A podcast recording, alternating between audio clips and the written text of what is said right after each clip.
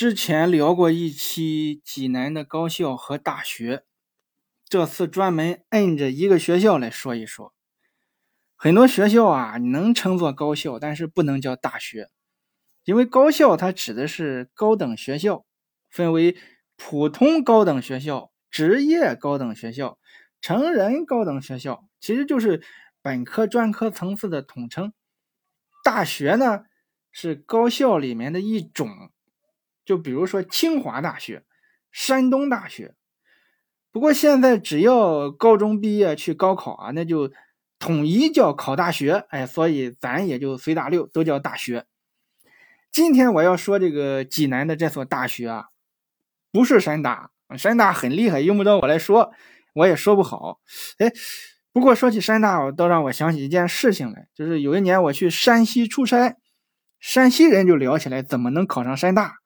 我一听，哎，山东大学这么出名，山西人都想考，看来影响力很广。听到后面，我突然感觉这个话头不对，考上山大怎么去太原上学呢？我一问啊，原来他们谈的山大是山西大学，感情他们管山西大学也叫山大，所以啊，眼界格局要打开，不能太局限。今天我就要做一个打开格局的事情，不谈山大，谈一所高职院校，就是商职学院。昨日像那东流水，离我远去不可留。今日乱我心，多烦忧。商职学院，全称叫山东商业职业技术学院，是一所高职院校，属于专科。位置在历城区采石街道，在旅游路上，旅游路四五一六号。为什么我这么熟悉呢？我就是从这里毕业的。首先说啊，学校没有给我钱做广告，我也不会净说他的好话。今天之所以说商职学院，主要是因为前几天的一个电话。我在商职学院学的是计算机专业，毕业十多年了，现在做人工智能方面的应用，搞人工智能都是高学历。多数是博士、硕士，连本科生都少。有一天啊，就有一个数学博士跟我打电话聊技术，聊这个 Chat GPT。我们聊了一个多小时，最后快结束了。博士问说：“韩老师，您是哪所大学毕业的呀？”我很想说商职毕业的，但是我一想，哎呀，还是算了吧，不说了。我一说商职学院。他肯定问全称是什么呀？我说全称是山东商业职业技术学院。他一听要是说哦技校啊，这还好，你知道吗？他说技校这还好，就怕他再问这个学校在哪里，在在济南吗？这就尴尬了。为了两方都好啊，我就说嗨，我这个学校不值一提啊，我就是济南某非著名大学毕业的。最后他也没多问，就挂了。后来这个事儿啊，就一直憋在我心里，成了个事儿。我觉得商职学院它不差呀，它虽然是个专科，但是这么多年以来，从我的所见所闻来看，它不比有些本科差。下面我就以个人的经历给大家来捋一捋我眼里的商职学院。有来只有新人笑，有谁听到旧人哭？爱情两个字，好辛苦。我是二零零九年参加的夏季高考。我上高中是在我们县城的一中，一中里又是重点班。当年我高考没有发挥好，呵，你问你问去啊，你问所有考生，问他们高考考的怎么样啊？他们的回答都出奇的一致，他们都说我高考没有发挥好。我们班有个女同学啊，她说她高考没有发挥好，他很无奈的上了个山东大学，后来还去了美国留学，去实验室研究生命科学。他这是没有发挥好啊，发挥好了他得是居里夫人。我高考是真的没有发挥好，成绩出来后呢，过了本科线一点点。我当时的梦想很执着啊，就是要当一名人民教师。我就抱着试试看的心理，报了曲阜师范大学，结果没有被录取。我当时就想去复读，当时我把三证都交给复读学校的老师了，后来我又给要回来了。我一狠心，我去上个专科，因为我是农村的孩子，家里比较穷，我再折腾一年，其实这个成本很大。我家里往上倒八辈都是种地的，家族里一个高中毕业生都没出过，我这两眼一抹黑啊！填报志愿啥的也没有人指导。填志愿的时候，老师发了一本书，上面有全国高校和专业，我就自己呢找，我就选了个商职学院，因为我看到这个学院有个专业叫三 G 智能手机开发，我都不懂，但是我感觉这个智能手机这个专业不错，应该很新。结果呢，我就被录取了。收到录取通知书，我就仔细看这个宣传册，上面有学校的照片和地图。哎呦，这个学校真好啊！上面说学校依山傍水，风景优美。开学了，我就很激动的，第一次坐火车，也是第一次离开我们那个县城，直奔济南而来。人间一世何苦要上进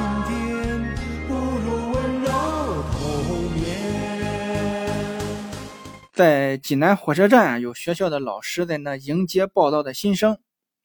我上了学校的大巴车，就从济南站出发。一路上两旁是高楼林立，热闹繁华。我从来没有见过这么漂亮的地方啊，也从来没有见过这么多人。说句你不信，但是是真实的话。那个时候，农村的孩子没有见过等红绿灯的人群。大巴车就走了很长时间啊，穿过市区，继续往东。朋友们，二零零九年的经十路啊，从顺泰广场再往东就是荒地了。我从车上一看，哟，这要去哪里？公路两侧都是一片荒凉，还有麦田，田野我见多了，我们村头全是。我不能来济南就看这个吧？他又走了半个多小时，车开进了商职学院。学校是建在一座山上，路面多是山路，里面的坡很陡，就是那种冬天下雪滑倒了半个小时都停不下来的那种。超长陡坡，那真是两个轮的车来了叹气，四个轮的车来了冒烟。山上的风也很大啊，光秃秃的，一一刮风尘土飞扬，我心里凉了半截。哎呦，这就是宣传册上那个大学嘛！啊，依山傍水，山有了水呢。后来才发现啊，原来这个水啊，就是这些山路的名字。路名忒有意思，黄河大道、长江大道、怒江、澜沧江、嘉陵江，这都是路名。我原来宿舍楼的一号楼还是二号楼啊？二号楼。我一出宿舍门，往左走是漓江，往右走是莱茵河。你看，他连外国的河流都不放过。但是啊，咱扪心自问，学校里就真的没有水吗？有，有两个人工湖挖的池塘啊，一个叫北海，一个叫南海。我觉得叫南湖或者是北湖更合适。后来我在高新区工作了，我才知道啊，南湖北湖是附近的两个村子。你叫这个人家村长就找来了。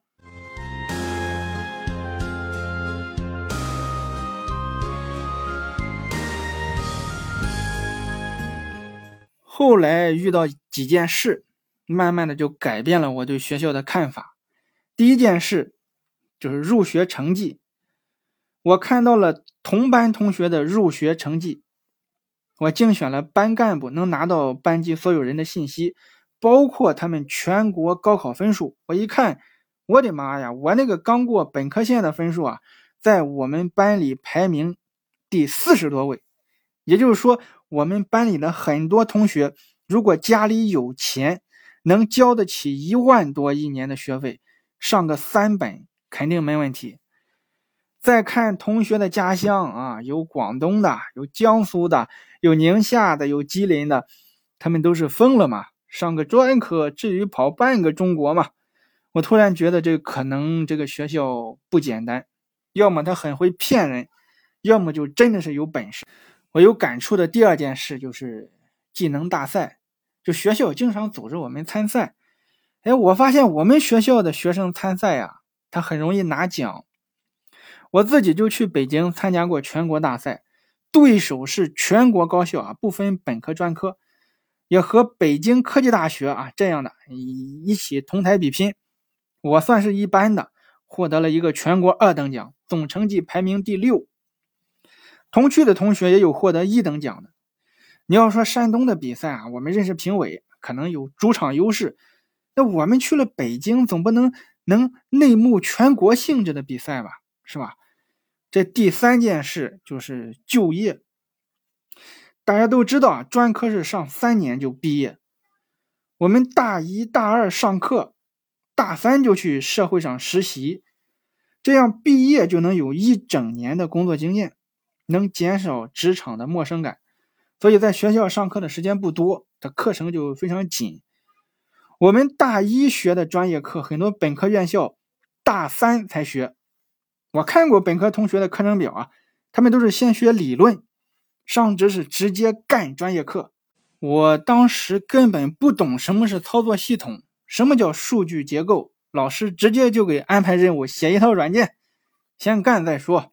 不理解就先背下来。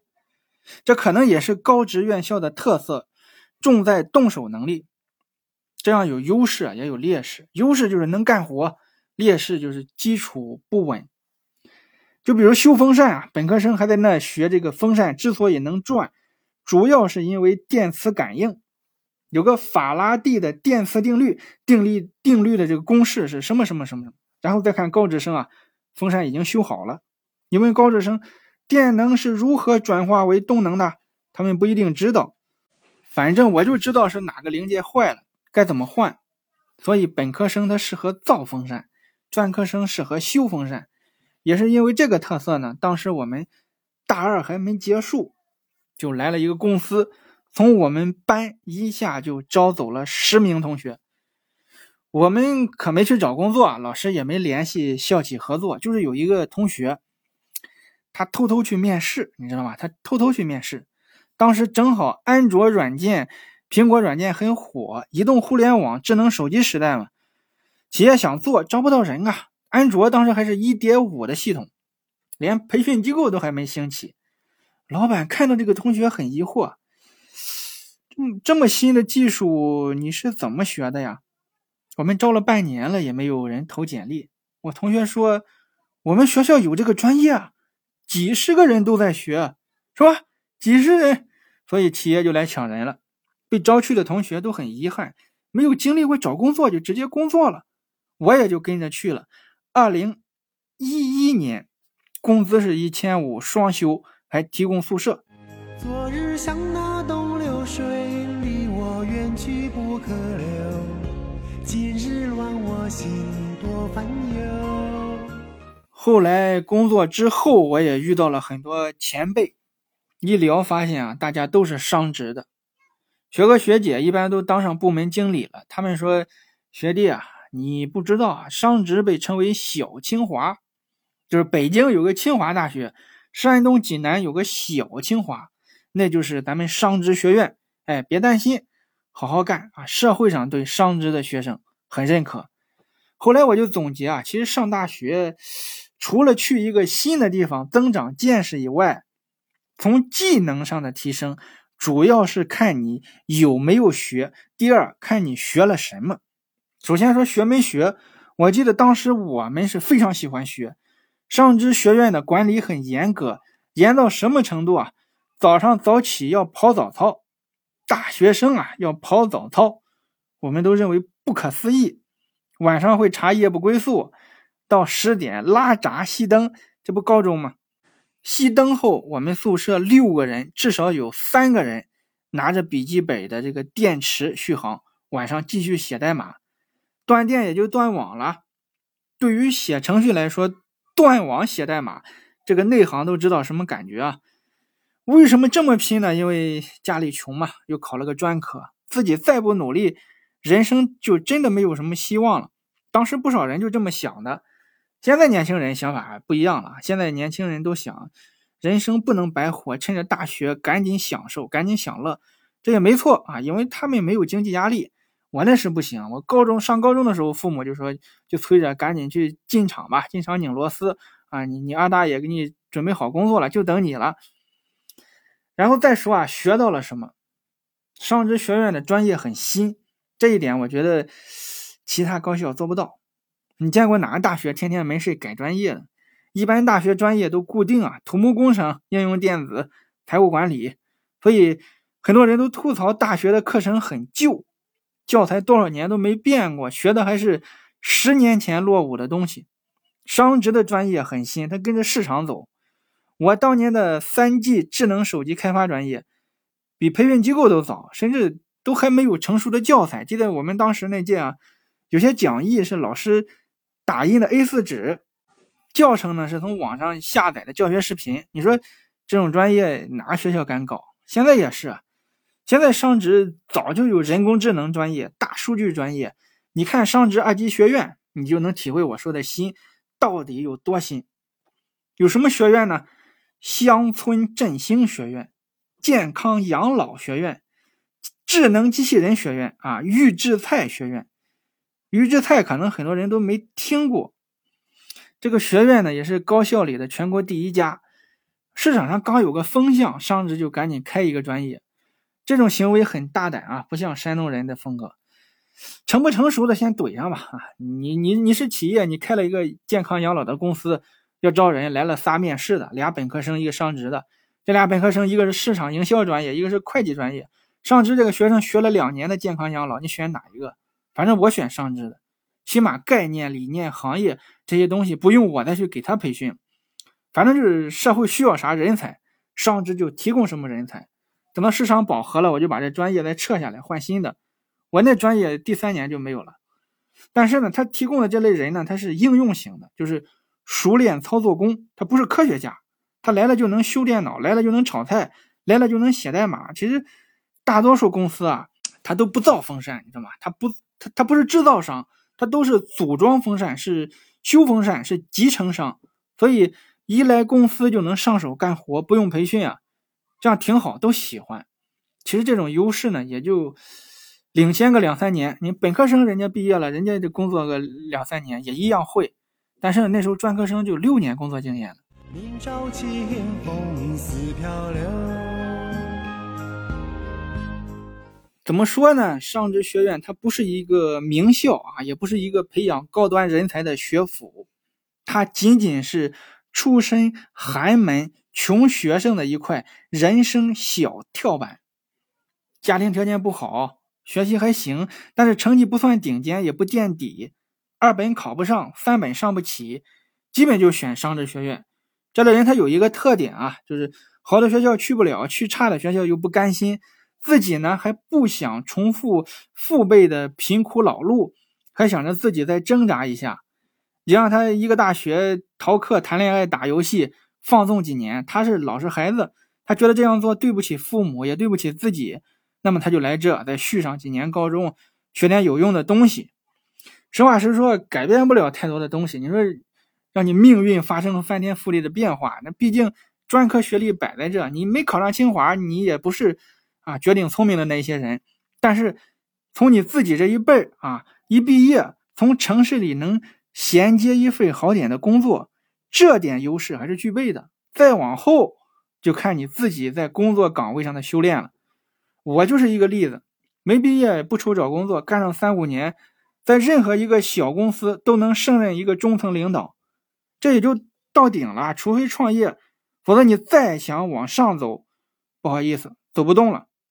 你说我去一个上市公司做高管，或者进国企当领导，那得看学历、看背景。有人说看能力啊，啊，以我现在的能力啊，我现在全网人工智能的年度论文头三篇有两篇是我的，但是我去浪潮应聘，人家一看你不是全日制本科，他们不要我。但是如果说，我有一个全日制研究生的学历，那么好多公司都会来挖我。所以说，低学历的人啊，他后劲后劲是不足的，上升空间是有限的。成人学历我也有啊，用处不大。因此呢，就是移动互联网热，我就学移动互联网；人工智能热，我就转行人工智能。我也是跟着市场的风向走，这是从商职的校训中学来的。商职校训是什么？上德运能。日精日新，我理解的就是你储存能量，每天都更新。其实这不就是底层小人物的满满的求生欲吗？我不是说上职学院多么好啊，这他除了专业新一些，就业率高一些，我也没说他多好。这个学校的各种奖项、各种头衔，你去查查，哪个学校都是一堆一堆的。我们其实不好分辨他们的含金量。这个基地啊，什么那个研究所啊，什么这个就是什么师范学校，这个我们我们也不知道，可能哪个学校都挂。你看上职学院这个优秀毕业生的宣传栏啊，你就知道这里优秀学生都是什么样。有一些是专升本考研成功的啊，有一些是考上国家公务员的，哎，他们就拿就是。这些出路的毕业生当成优秀学生来宣传，这你让山东大学这么宣传的？人家自己就生产研究生，还生产博士。商职要是有毕业生考上博士，那很出彩，那得是。所以他们不在同一个档次，你让他两年培养出个科学家，这不现实。可是世间的悲哀？我就是上职学生当中的一个典型代表啊。怎么样呢？就是出身寒门，几代平民，高考上学，进城落户。我在这宣传济南文化啊，奉献自己一点微弱的光，想给其他人照一照路。可能这还是一厢情愿，不过我始终觉得我的母校商职很优秀啊，我也很优秀啊，我自己也觉得自己很优秀，而且这种优秀我们还会一直保持下去。啊，好了。商职学院，我就说这么多。小韩说济南有点小内涵，咱们下期再见。花花世界，鸳鸯蝴蝶，在人间已失恋，何苦要上青天？